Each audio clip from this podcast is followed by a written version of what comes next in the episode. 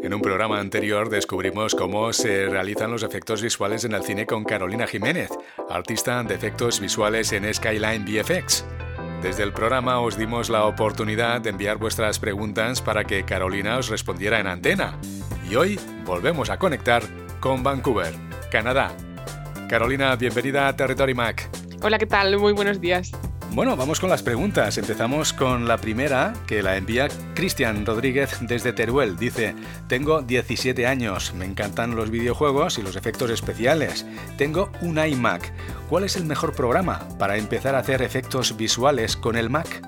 Pues el mejor programa en general y el más completo en casi cualquier plataforma, que es el que uso yo en el trabajo, es, Maya. Maya está también disponible para Mac y es el más completo. Luego hay otros programas más específicos para algunas otras cosas, pero Maya, que es además el, ya te digo, el que, el que uso yo, yo creo que es el mejor porque te permite modelar, te permite animar y te permite iluminar y, crear efectos especiales a niveles eh, pues eso, de estudiante o de, o de generalista eh, muy completos. Así que yo, yo recomiendo Maya. ¿Y cómo es la curva de aprendizaje de Maya?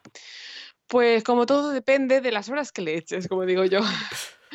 No, Maya mm, es, es muy completo y es bastante profundo. Entonces, eh, a un nivel usuario, a lo mejor no es muy atractivo al principio, ¿no? Porque no es, no es muy intuitivo hasta que no pues eso, le dedicas un tiempo y te sumerges un poco en comprender cómo funciona. Pero yo creo que casi con cualquier software específico va a pasar algo parecido. Una vez que has pasado ese primer umbral, es relativamente más intuitivo y se puede avanzar bastante rápido, sobre todo porque es muy divertido. Los resultados se pueden ver muy rápido y puedes hacer un render de, cualquier ejercicio que hagas y, verlo moverse en pantalla y eso, eso anima un montón, de modo que no, no es de los peores, es, es, es bastante agradable. Marcos Gil desde Palma de Mallorca te pregunta, grabar una escena con personajes en un chroma key es una imagen en dos dimensiones. ¿Cómo consigues hacer que un personaje hable a un robot inexistente en el rodaje, pase por detrás del personaje real y todo sea creíble? Pues ese es precisamente el reto del equipo. Y yo, efectivamente se trata de, de, engañar al ojo del espectador y que piense que todo está en el mismo plano y que todo está funcionando a la vez. Entonces, la mejor manera es que la conexión entre el plate de rodaje, que es como llamamos a la imagen rodada, y todo lo digital sea lo más realista posible. Y en ese sentido, por ejemplo, si tenemos un actor hablando a un personaje que no existe, lo que hacemos es utilizamos una referencia, ponemos una referencia para ellos, que puede ser u otro actor o un muñeco a veces, o, algo que, permita al, al actor interactuar con lo que va a ser el personaje digital pues eh, muchas veces es simplemente un, actor vestido de croma, muchas veces los, los, habréis visto en algunos de los documentales, les llamamos los croma ninjas, porque van vestidos totalmente de croma de arriba abajo para luego poder borrarlos y poder sustituirlos por el, por el personaje digital, pero ese actor, ese croma ninja, le permite al, al actor real eh, interactuar, mirar a los ojos a la misma altura siempre, permite incluso tocarle y si, tienen que, si tiene que haber interacción entre ellos para que después a los artistas visuales no sea más sencillo borrar al actor verde croma y sustituirle por algo que está haciendo, se está moviendo en el mismo plano y, a la misma, y de la misma manera que el actor real. ¿Y cómo hacerle pasar por detrás? Pues eso también es un, es un trabajo bastante meticuloso, porque la mayoría de las veces lo ideal es que el actor real tenga detrás una pantalla a fondo croma verde, que es, lo habéis visto y es, muy, es el color habitual ¿no? de nuestro trabajo. Entonces, es verde porque esos píxeles son mucho más sencillos de, de, de seleccionar para poder borrarlos después. Hay que borrarlos para que lo que pase por detrás quede cubierto por el actor del plano pero hay veces que no tenemos pantalla croma porque estamos en un, set completo o porque simplemente estamos en exteriores, no hubo posibilidad de poner croma y entonces ahí entran los, los artistas de rotoscopia, que es otro departamento muy importante en VFX, que con su santa paciencia tienen que ir casi píxel por píxel borrando todo aquello que está detrás del, del actor para poder hacer dos planos y que el personaje digital pase precisamente por detrás de él. Es un proceso largo y es un proceso meticuloso, pero si queremos que quede bien hay que hacerlo así. Claro, es un proceso como nos explicaste en la anterior entrevista, donde intervienen diversos equipos. En esta escena de ejemplo que nos ha propuesto Carlos Gil, ¿cuánto tiempo llevaría terminarla al completo? Pues depende muchísimo de las, del, del, tipo de escena, porque hay escenas que requieren un poquito de VFX, que a lo mejor es borrar los cables. Estamos viendo a los actores dar saltos fabulosos y a los, a los superhéroes Obviamente los actores llevan cables de, seguridad y muchas veces nuestra función es simplemente borrar ese cable, que también lo tenemos que hacer nosotros.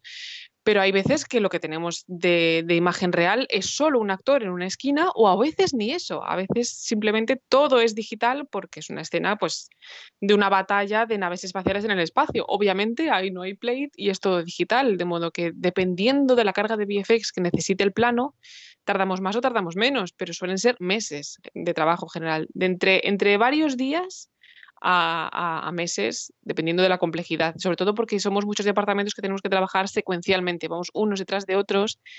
Y hasta que no acaba el departamento que va antes que yo, no puedo empezar a trabajar yo. Y hasta que no termino yo, no puede seguir el departamento, trabajar el departamento siguiente. De modo que por eso eh, es, es meticuloso y es, y lleva su tiempo. Es increíble. Seguimos con otra pregunta. La envía Elena Navarro desde Valencia. Dice, ¿qué técnicas usáis para hacer que los centauros parezcan tan reales? Los centauros, pues yo me imagino que se refiere a cuando un personaje es mitad persona real, mitad algo digital. Imagino que van por ahí los, los tiros de la pregunta muy parecido a lo que eh, os he explicado antes, muchas veces cuando tenemos un personaje que una parte del cuerpo tiene que ser sustituida por, por algo digital, que nos ha pasado, por ejemplo, en, en Mad Max, se puede ver que Furiosa tiene un, brazo mecánico. Obviamente a la actriz no se le pone ese brazo mecánico, es, es digital. Cuando tenemos un actor que hay que sustituir una parte de su cuerpo por algo digital, se le suele hacer actuar con una referencia que se suele pintar o se suele forrar en verde croma para después poder nosotros borrarlo y sustituirlo por otra cosa. Así que ya sea un centauro, un brazo o, media cara, que hay veces que simplemente tenemos que mm, hacer medio, medio monstruo sobre un actor, pues todo eso se hace con las marcas de tracking y, con, y pintándolo en verde croma para poder después borrarlo y sustituirlo por otra cosa. Me llamo Max. Mi mundo es fuego y sangre.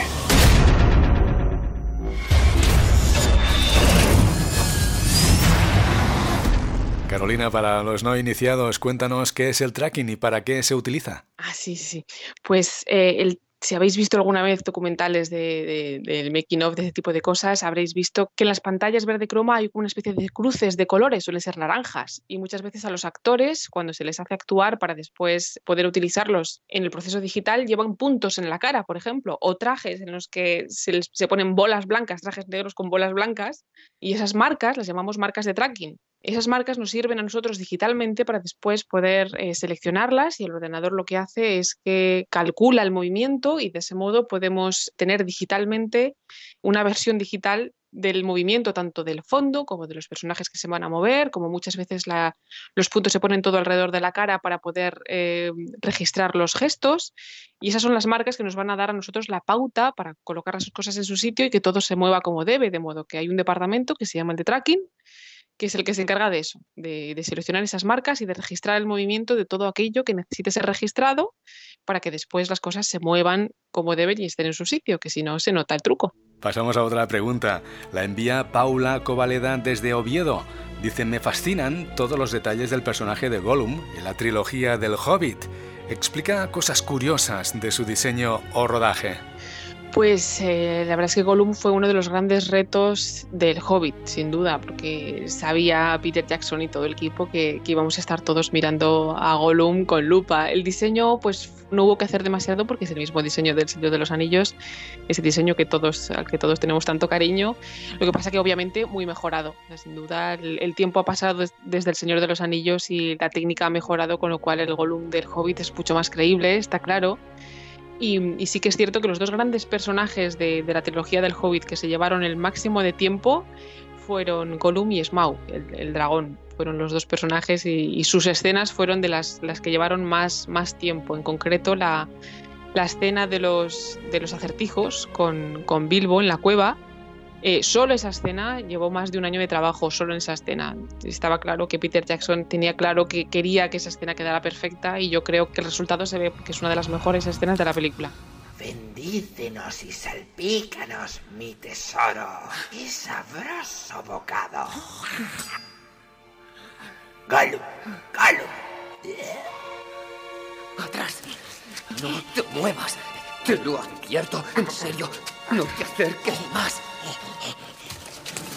Tiene una espada élfica, pero él no es un elfo.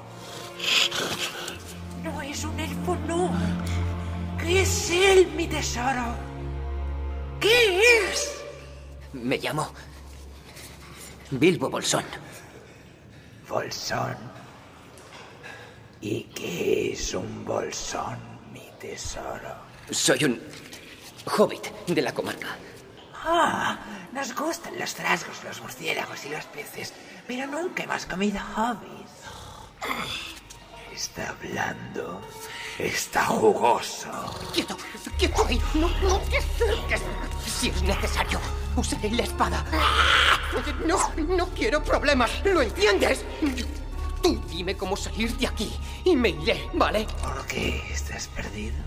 Sí, sí, y quiero dejar de estarlo lo antes posible. ¡Uh! ¡Conocimos! Conocimos caminos seguros para hobbits. Caminos seguros por la oscuridad. Cállate. No he dicho nada. No hablábamos contigo. Ah, sí, sí, que hablábamos con él, mi tesoro. O- Oye, no sé qué clase de juego es este, pero... ¿Juegos? Oh, nos encantan, ¿verdad, mi tesoro? A él le gustan los juegos, le gustan, le gustan, le gusta jugar. Tal vez. Tiene raíces que nadie ve. Más grande que un árbol es. Sube y sube y más y más, y aún así no crece jamás. Rosa Ortiz desde Salamanca te pregunta, dice, los fondos de la escena de las películas de ciencia ficción o fantásticas son magníficos. ¿Cómo los integráis en la acción de los personajes para que parezca como si están ahí? He leído que a veces son fondos en 2D y en otras ocasiones usáis fondos en 3D.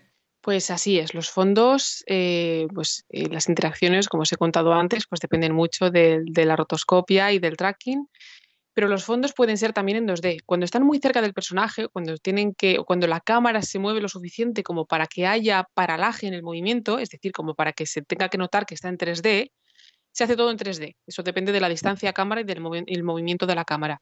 Pero cuando están lo bastante lejos, como para que el movimiento de la cámara no afecte a la perspectiva que estamos mirando, pueden ser las montañas del fondo, las cosas que están en el horizonte, esas sí se pueden hacer en 2D. Es lo que llamamos matte painting.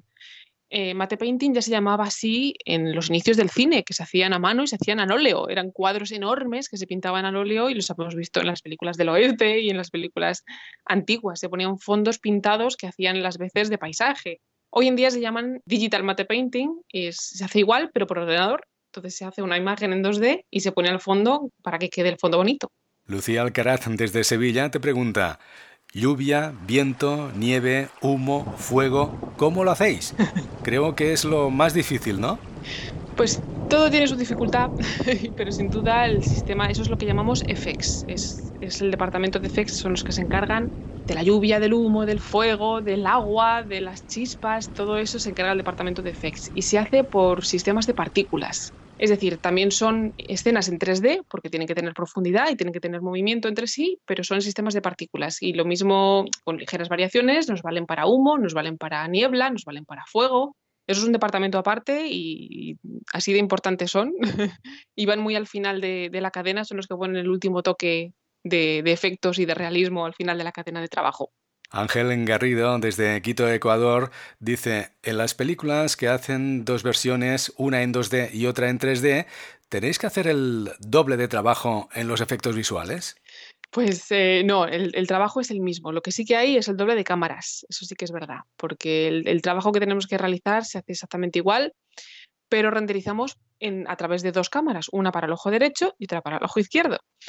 De modo que sí que cuando no está esto establecido desde el principio, sí que hay veces que cuando, cuando lo está, que es lo ideal, el trabajo de cámara se hace directamente en dos a la vez, con lo cual no hay que trabajar el doble, sino que simplemente tenemos que tener en cuenta que estamos mirando por una de las cámaras que llamamos principal, que suele ser el ojo derecho por convenio, pero que tener en cuenta que tenemos un poquito al lado a la del ojo izquierdo para poder después mandarlas las dos a renderizado para que salga la diferente imagen por, por diferentes canales, pero no nos supone doble trabajo.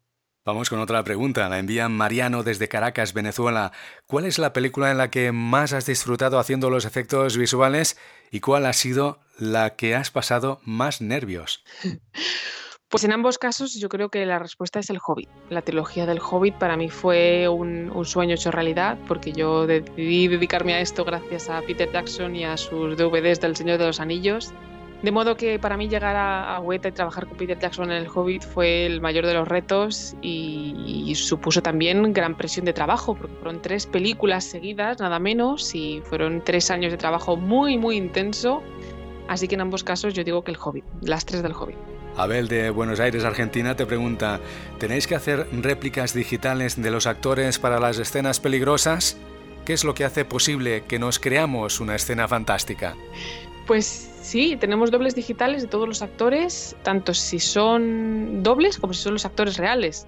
Pero no tanto porque sean peligrosas las escenas, sino porque los actores en un set real, en un set con, el fondo croma, interactúan con cosas que, que, no están ahí o van a interactuar con cosas que no están ahí. Entonces, si tenemos que recortar a un actor de un fondo croma y ponerlo sobre un fondo digital, ese actor necesita eh, arrojar una sombra sobre el suelo, ese actor necesita interactuar con cosas digitales que no estaban durante el rodaje y ese tipo de cosas, o cuando hay reflejos, pasa sobre el, junto a un cristal, ese cristal no estaba en el set de rodaje, pero va a estar en el set de croma, con lo cual ese reflejo también tenemos que generarle.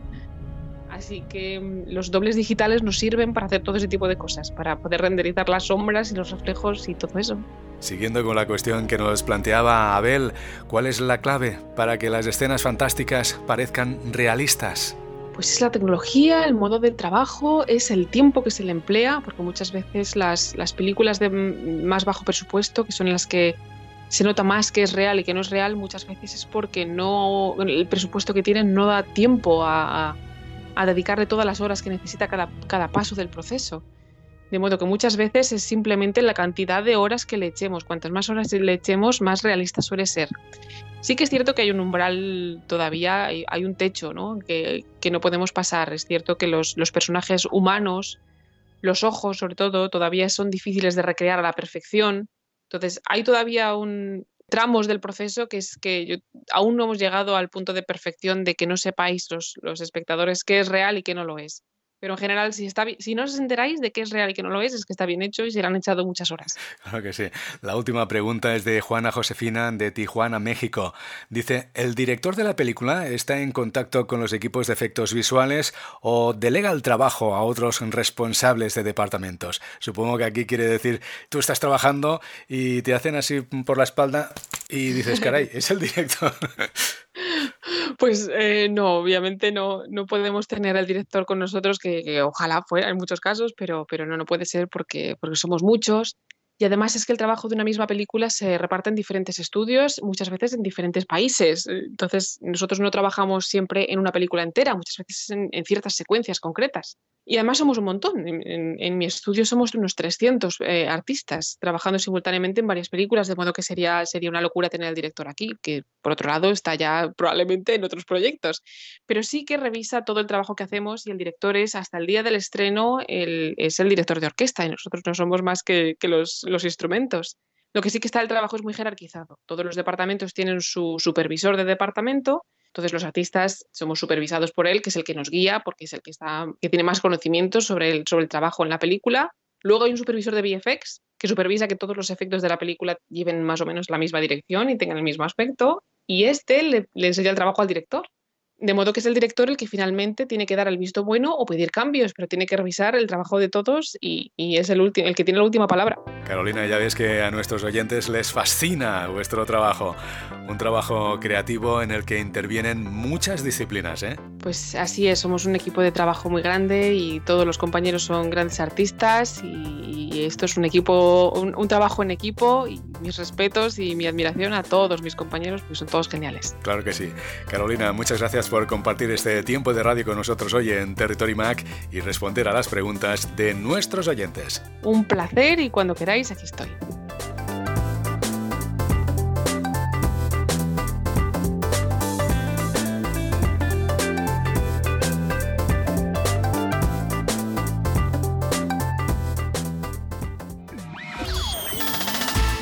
Sintonizas Territory Mac.